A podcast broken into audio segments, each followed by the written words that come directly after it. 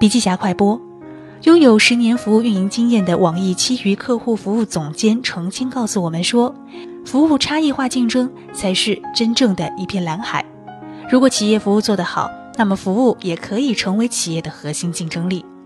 好的服务能够自动形成口碑传播，而坏的服务在网络传播的速度下，传播力和杀伤力也非常强大。有一种客户服务的冰山理论，指的是大部分人看到的只是百分之十的服务表现，百分之九十是看不到的。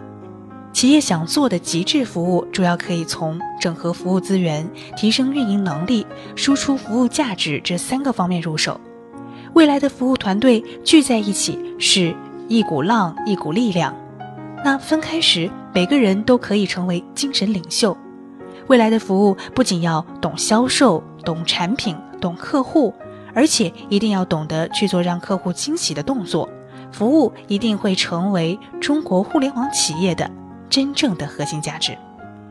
好了，深度学习还是阅读笔记侠完整版笔记还原。